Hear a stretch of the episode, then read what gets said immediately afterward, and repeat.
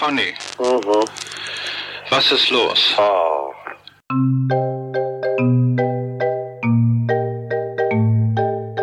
Der 25. April 1983 ist einer der wichtigsten, spannendsten, absurdesten und skurrilsten Tage der deutschen Pressegeschichte. An diesem Tag stellte der Stern auf einer internationalen Pressekonferenz eine Jahrhundertstory vor. Der Starreporter Gerd Heidemann hatte in jahrelanger mühsamer Recherche gefunden, was niemand für möglich hielt. Die Original-Tagebücher von Adolf Hitler. Das Problem war nur, die Bücher waren Fälschungen. Schon wenig später wiesen Experten nach, dass die Schrift nicht von Hitler stammte, das Papier nicht aus der Zeit des Dritten Reichs und überhaupt so manches faul war. Aus dem größten Knüller aller Zeiten wurde beinahe über Nacht der größte Flop der deutschen Pressegeschichte. Das schrieb nicht die Konkurrenz, sondern Stern-Herausgeber Henry Nannen. Das Magazin hatte viele Millionen D-Mark für die Fälschung bezahlt, aber nun zum Schaden auch noch den Spott. Wie konnte es so weit kommen?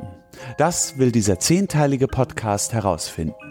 Wir recherchieren in den Tresoren des Sterns, blättern in den bislang verschlossenen Tagebüchern und suchen nach Antworten. Das Besondere, wir hören exklusiv in die Originalaufnahmen der Telefonate zwischen Gerd Heidemann und Tagebuchfälscher Konrad Kujau. Einmalige Dokumente der Zeitgeschichte. Dabei treffen wir auf eine wilde Mischung an Leuten aus einer längst vergangenen Zeit. Glücksritter und Gauner, Schatzsucher und Spürnasen, aber wir wühlen nicht nur im Damals, denn wir wollen auch wissen, was passierte nach dem Skandal und wen oder was bewegen die Bücher noch heute. Mein Name ist Malte Herwig und das ist Faking Hitler, die wahre Geschichte der gefälschten Hitler-Tagebücher.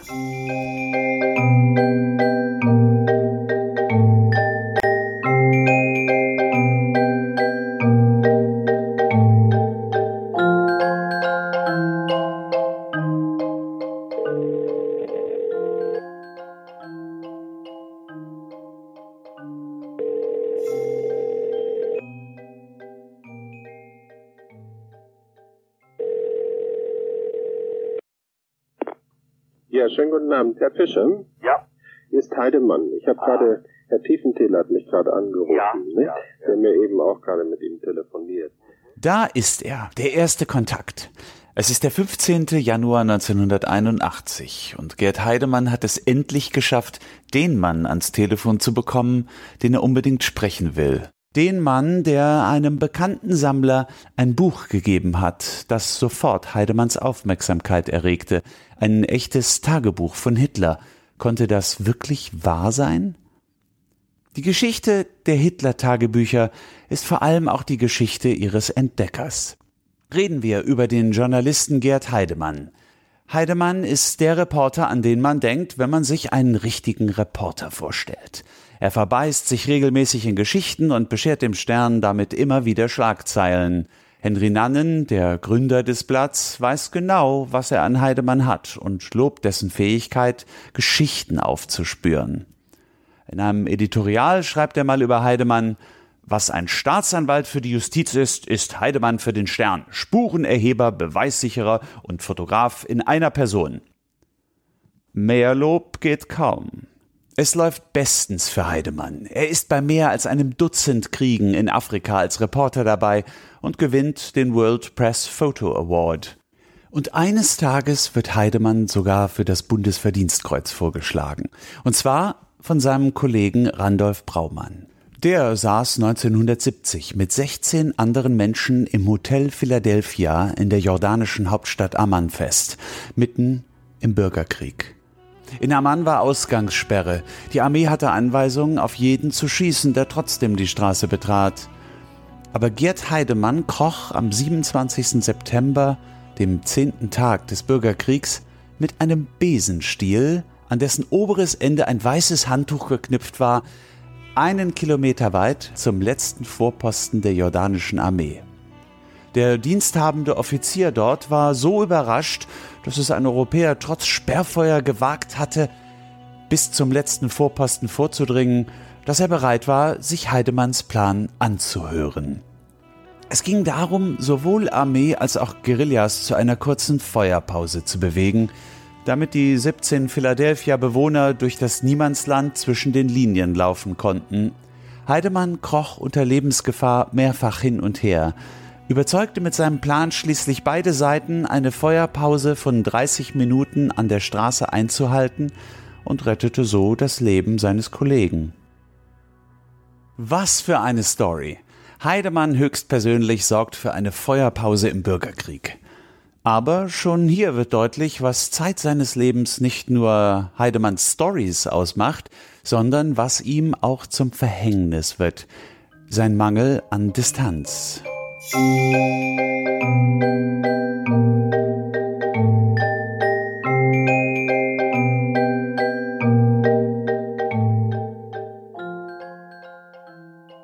Heidemann wird Kapitän. Ein bisschen unfreiwillig und so ganz billig ist die Sache auch nicht. Aber dafür mit Geschichte. Er kauft die ehemalige Yacht von Hermann Göring. Hermann Göring war einer der führenden nationalsozialistischen Politiker. Er war Oberbefehlshaber der Luftwaffe, gründete die Gestapo und war für die Einrichtung der ersten KZs verantwortlich. Die Yacht klebt von da an an Heidemann. Er wird sie nicht mehr los, was er auch versucht. Und er versucht so einiges. Ich habe mich mit Gerd Heidemann an einem Nachmittag getroffen, um ausführlich über die ganze Geschichte zu sprechen. Dabei erzählte er mir auch, was es mit dem Boot auf sich hatte. Jedenfalls bin ich runtergefahren, da war auch gerade ein Makler da, der wollte das Schiff auch haben. Und ich hatte gar nicht 160.000 Mark, aber ich habe überlegt, ich könnte ja mein Reihenhaus, hatte ich damals, äh, verkaufen und vielleicht kriege ich das Geld dann zusammen und habe den Eigner der Yacht, diesen Druckereibesitzer, Knaut hieß er, äh, gefragt, äh, ob ich denn das Schiff auch in drei Jahresraten abzahlen könnte. Hm? Und er war einverstanden und dann haben wir auf Bogen des Steigenberger Hotels in Bonn den Vertrag gemacht. Und nun musste ich das Schiff irgendwann nach Hamburg holen. Da geriet das auch noch in einen Orkan und so weiter. Da hatte ich gleich die ersten 20.000 Mark äh, ähm, Reparaturkosten. Also es war von äh, Anfang an äh, ein großes Verlustgeschäft, diese Yacht. Ja, ja. Und dann hatte ich es in Hamburg. Ich wollte das doch nur weiterverkaufen irgendwann. Die Göring-Yacht frisst Heidemanns Geld auf. Und so bietet er sie in Kreisen an, von denen er denkt, dass sie dort einen Käufer findet sogenannte Militaria-Sammler, Leute, die gerne außergewöhnliche Fundstücke aus Kriegszeiten horten.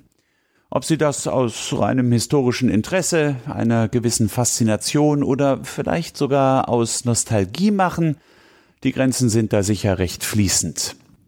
Aber Heidemann hat die Kontakte zu diesen Leuten und er bietet ihnen die Yacht an. Leider stößt das Boot auf wenig Interesse. Aber Heidemann macht eine interessante Entdeckung. Diese Bücher sind, sollte mir etwas zustoßen, meiner Schwester Paula zu übergeben. Im Juli 1935. Adolf Hitler. Bei einem der Sammler bekommt er ein Buch gezeigt, das aufregender kaum sein könnte. Ein Tagebuch von Hitler. Und es soll eins von vielen sein.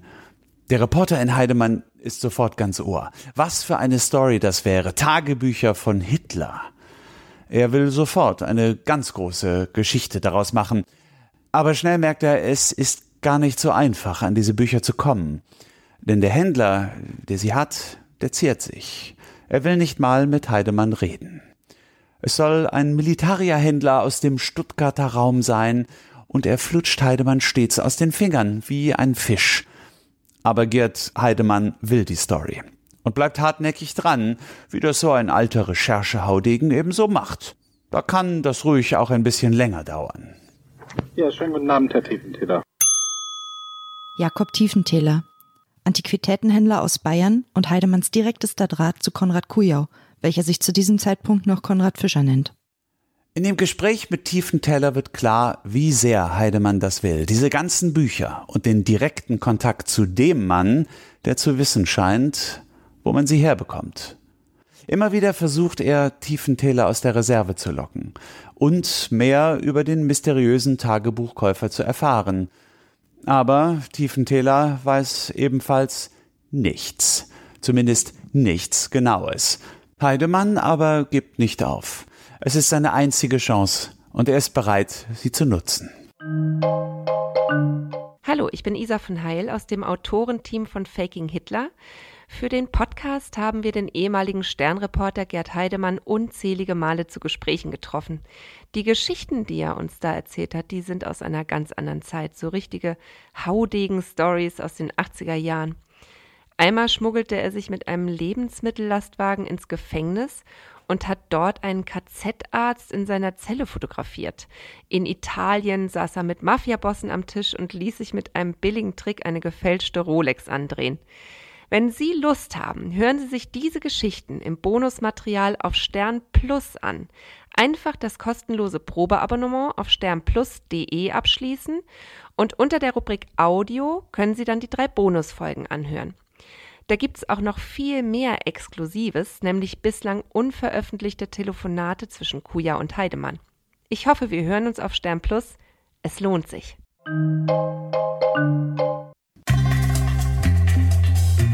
Ja, schönen guten Abend, Herr Tiefenthaler. Hier ist Heidemann.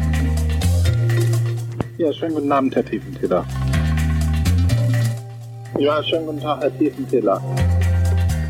Frohes neues Jahr erstmal. Heidemann nochmal. Wie schaut's denn aus? Haben Sie inzwischen gehört von ihm? Nein.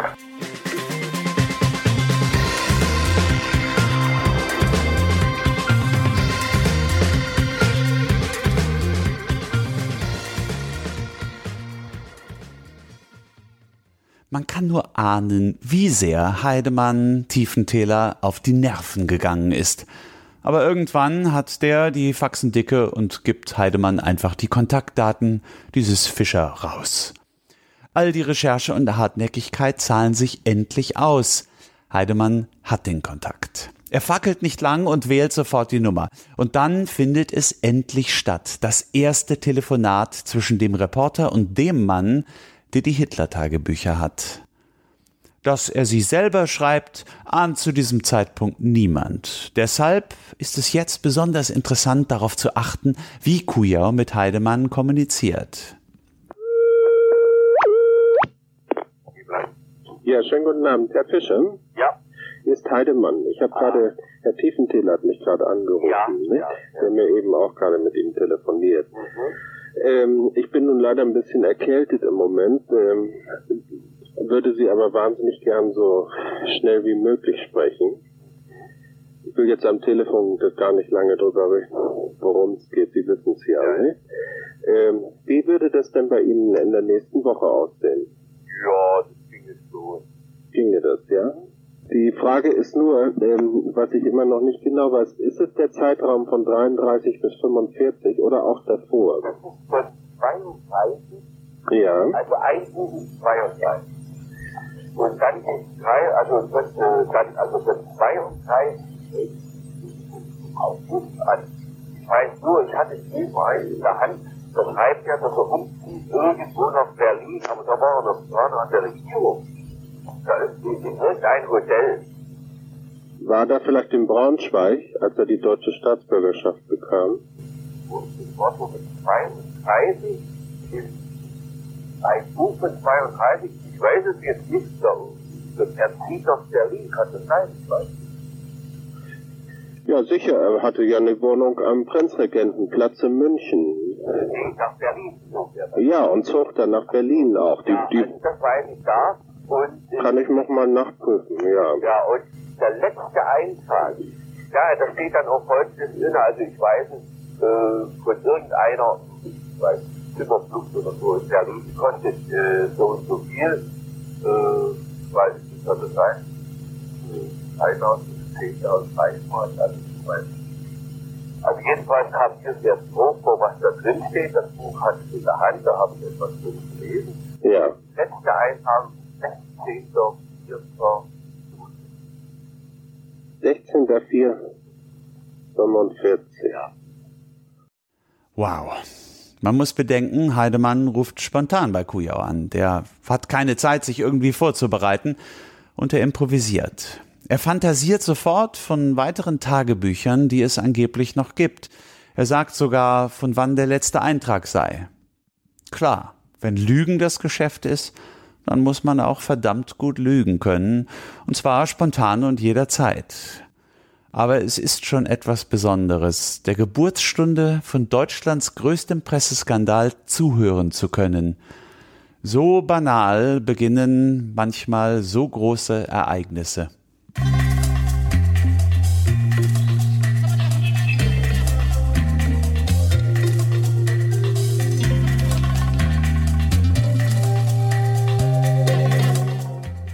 Heidemann hat jetzt keine Zeit mehr zu verlieren. Er will Kujau so schnell wie möglich treffen. Und so begegnen sich die beiden zum ersten Mal an einem der romantischsten Orte der Welt, dem Stuttgarter Flughafen.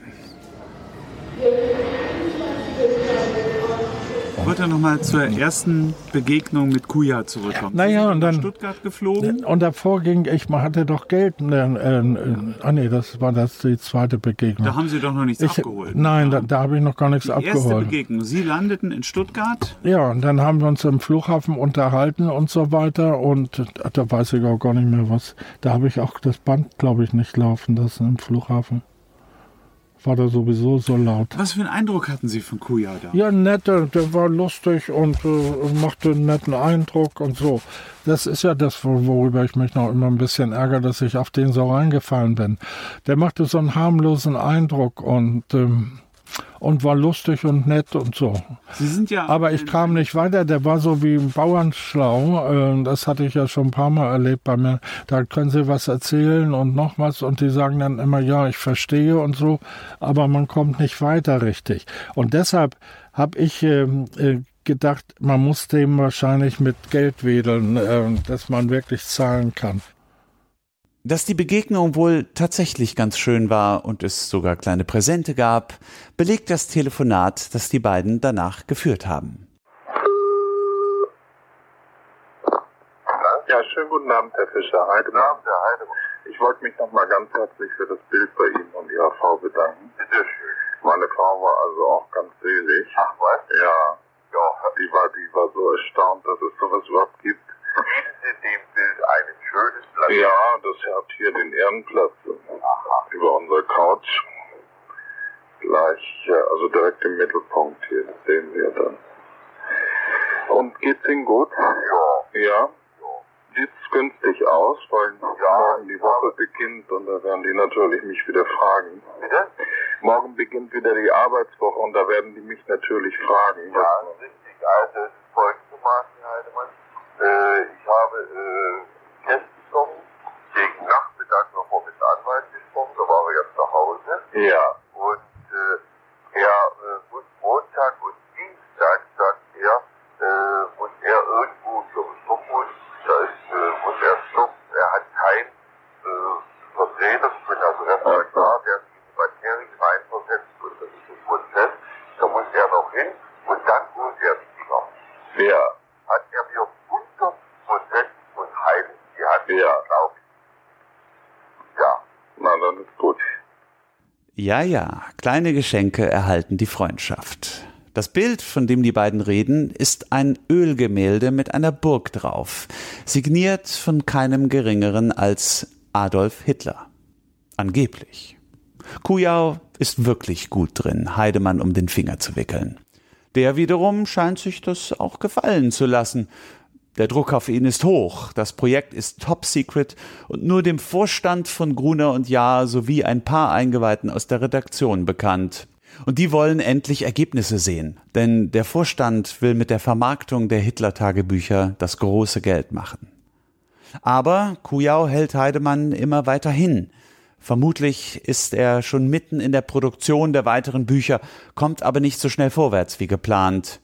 Deswegen muss Kujau auf Zeit spielen. Und er findet eine Geschichte über einen Anwalt, von dem er die Bücher zurückbekommen soll, der aber leider, leider gerade weg ist. So, jetzt zu was anderes. Ich habe gerade mit dem Rechtsanwalt telefoniert. Ja. Die äh, Bücher, äh, die sind noch original. Er hat gerade mit seinem Referendar, er konnte persönlich nicht weg.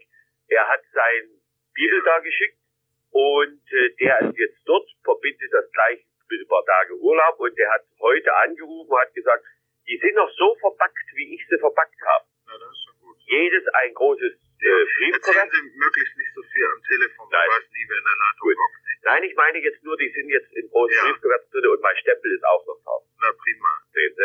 Und ich würde sagen, ich glaube, er kommt am Mittwoch zurück. Ach, so lange noch? Ja, der verbindet also ein paar Tage Ja, Urlaub. aber kann man da nicht selbst hinfahren und zu dem und er übergibt Ihnen das dort und dann, äh, ich habe nun wirklich gesagt, Ja, dass es ja. also bis Montag nun wirklich über die Bühne geht, weil ich dachte, an diesem Wochenende.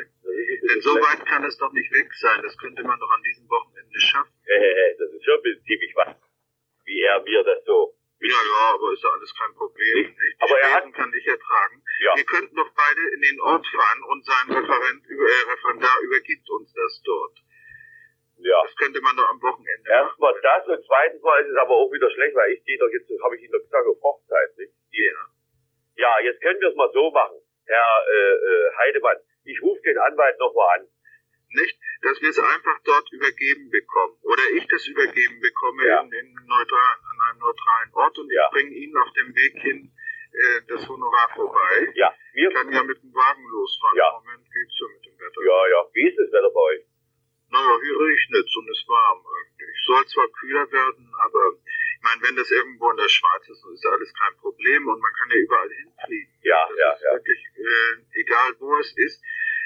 Und wenn der da jetzt erst noch Urlaub macht, nicht, dann soll er das Paket nehmen und mir Ja. und sich mit mir verabreden. Gut, wir verbleiben jetzt so. Ja. Ich rufe jetzt nochmal einen Anwalt an Ja, und äh, ich würde sagen, wie wär's heute Abend kurz nach sieben? ist gut. Nicht? Rufen Sie, ich bin hier. Nicht? Ich bin zu, ja, ich rufe dann von zu Hause an. Ich bin ja jetzt in der Stadt drin. Ja, Nicht? Äh, okay. wir verbleiben jetzt so, ich rufe jetzt einen Anwalt an und äh, gebe Ihnen heute Abend kurz nach sieben, wenn ich zu Hause bin, so sieben nach sieben, zehn nach sieben bin ich zu Hause, melde ich mich sofort bei Ihnen. Nicht? Ich könnte ja theoretisch morgen zu Ihnen kommen. Richtig. Nach Stuttgart fliegen, dann fliegen wir weiter Ja, dorthin oder mit dem Wagen, was Ja. immer, wie weit das ist. Ja. Und äh, die Spesen zahle ich. Und dann übergeben wir, dann äh, kann ich nämlich Montag da endlich mit ankommen. ja, Die, okay. die machen mich schon ganz verrückt. Ja. Der Urlaub genommen und Ja, dann rufen die an und fragen und fragen. Richtig, richtig. Gut, Herr Heidemann, wir verbleiben so. Gut, Herr Fischer. Ich melde mich heute Abend, ja, also es kann zehn nach sieben, Viertel acht werden. Ja. Ich weiß nicht, wie bei uns draußen die Straßen sind. Nee, nee. Echt, äh, schneit's denn bei Ihnen? Nee, aber wir hatten jetzt ein unheimliches Glatteis und gerade bei uns da draußen die Straße, da lagen sie alle im Graben. Ja, ja. Immer ablenken, immer Nebelkerzen. Doch Heidemann bleibt dran. Das merkt Kuja schnell. Wie kann er es schaffen, ihn auf Distanz zu halten? Eigentlich hat der Reporter ja mit allem recht, was er sagt. Es gibt kaum vernünftige Argumente, nicht einfach dorthin zu fahren und die Bücher abzuholen. Kujau hat sich irgendwie selbst in eine Sackgasse manövriert.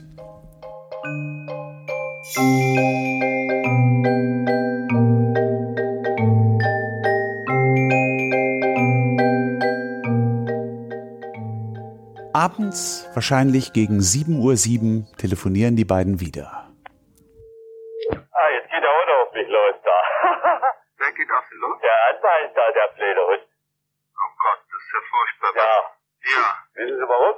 Nee. Ja, ja, sag doch, ich weiß doch nicht, wo der hin ist. Der ist irgendwo in die, äh, bei, wie heißt das, der Schweiz, Skifahren oder in der italienischen, ich sag ja, du musst doch wissen, wie, wie, wie das ist da. Ja, Wo irgendwo. der ist? Nein, das weiß ich nicht. Der hat die Sachen geholt und er wäre glücklos froh gewesen, dass er überhaupt da nicht hin brauchte. Und da sage ich, ja, wir brauchen das Ding. Ja, da kann er nichts machen. Er ist Mittwoch wieder zurück, weil jetzt wird er doch fertig.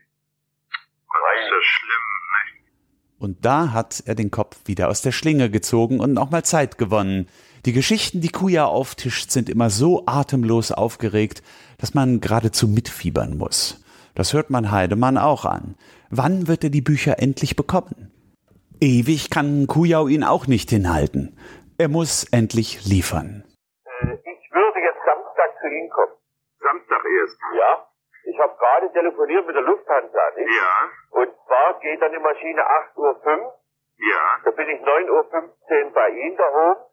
Und dann könnte ich schon 13.50 Uhr wieder zurück. Ach so. Ja. Und ähm, Sie meinen, es geht nicht Freitag?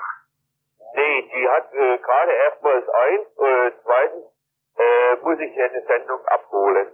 Ach so. Ja. Ich weiß nicht, was es ist, aber ich muss. Ja, ja, klar. Und äh, wissen Sie, äh, das ist mir gerade recht so. Ja, natürlich, ja. Weil es ein bisschen knapp ist dann mit der Zeit, nicht? Ja, aber ich komme ja dann wieder. Ja, ist gut. Ich, ich ja. komme ja dann laufend oder sie kommt dann auch mal runter wieder. Ja, klar, das geht ja dann laufend. Nicht, weil ich möchte ja dann immer so, wie die Sachen kommen, einzelne Stücke, Ja. möchte ich ja sofort, äh, wir könnten ja dann auch vielleicht mal, weiß ich nicht, schicken möchte. Nee, nee, nee, nee, bloß nicht. Denn bei Anschreiben gibt's ja höchstens 1000 Mark ersetzt. Ja, ja. Das hat keinen Sinn. Nee, da komme ich lieber immer runter oder sie kommen rauf. Ja. Aber ähm, ich kann genauso gut auch schnell immer runterkommen. Ja, Geht aber- ja auch immer eine Nachmittagsmaschine und abends wieder zurück Ja. von Stuttgart. Das sprechen wir ja dann immer ab. Ja, klar. Und ich würde sagen, weil diesen Samstag, ich habe jetzt gerade mit der Lufthansa telefoniert, da könnte ich nämlich sofort buchen. Ja. Ich hatte nur Freitag gesagt, da ist nämlich der 13. und das ist mein Glückstag. Ach, Freitag der 13. Da soll man ja an sich nichts anfangen. Bei mir ist immer umgekehrt. Alle großen Sachen sind immer an einem Freitag, dem 3. gelaufen. Ja. Nicht? Sonst wäre ich am Freitag schnell zu Ihnen gekommen eben. Nicht?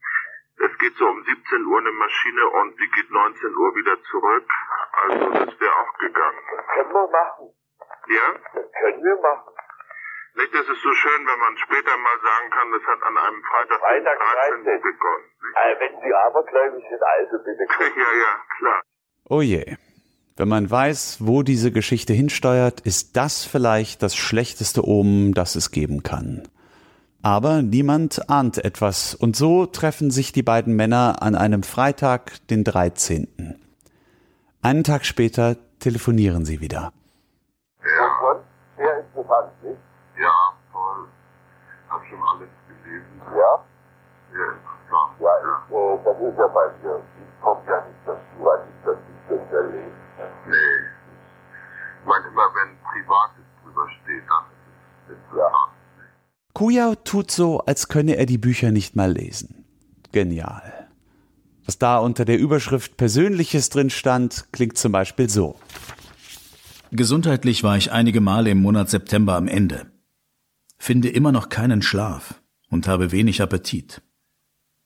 Mit E musste ich wieder einige ernste Worte reden. Sie glaubt, dass ein Mann, der an der Spitze Deutschlands steht, sich so viel Zeit nehmen kann, wie er will, um privaten Sachen nachzugehen.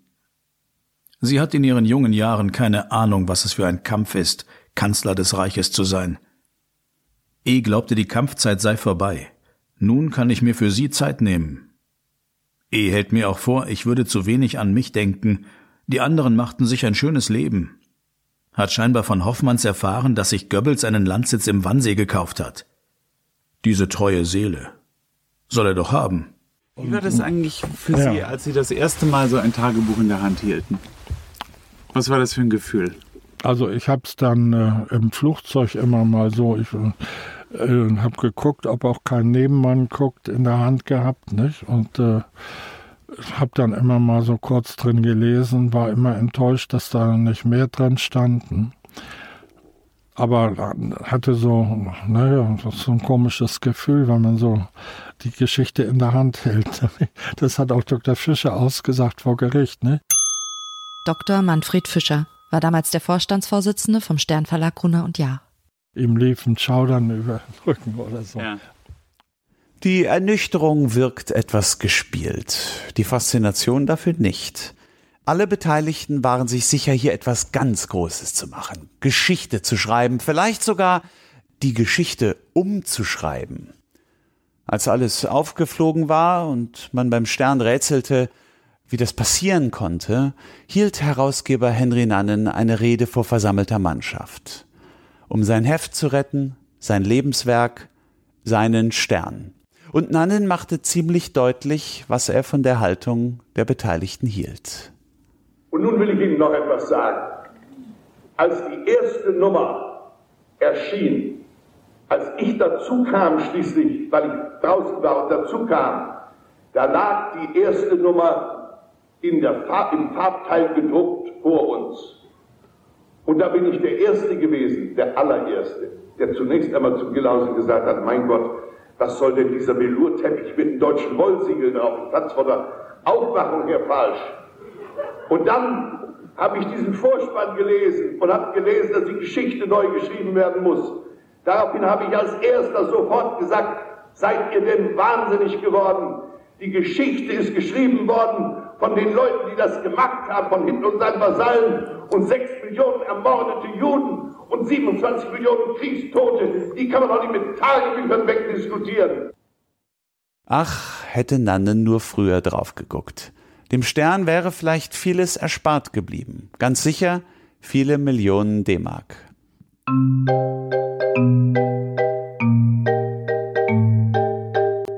Nächstes Mal. Wir werden uns diesen Konrad Kujau mal genauer anschauen. War er wirklich so ein genialer Fälscher oder einfach nur ein dreistes Großmaul? Der Weg ins Verderben hat gerade erst begonnen. Hier bei Faking Hitler.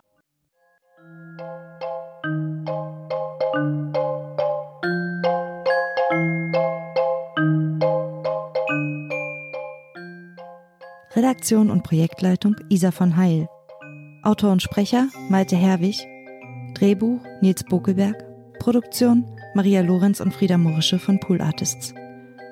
Faking Hitler ist ein Podcast des Stern.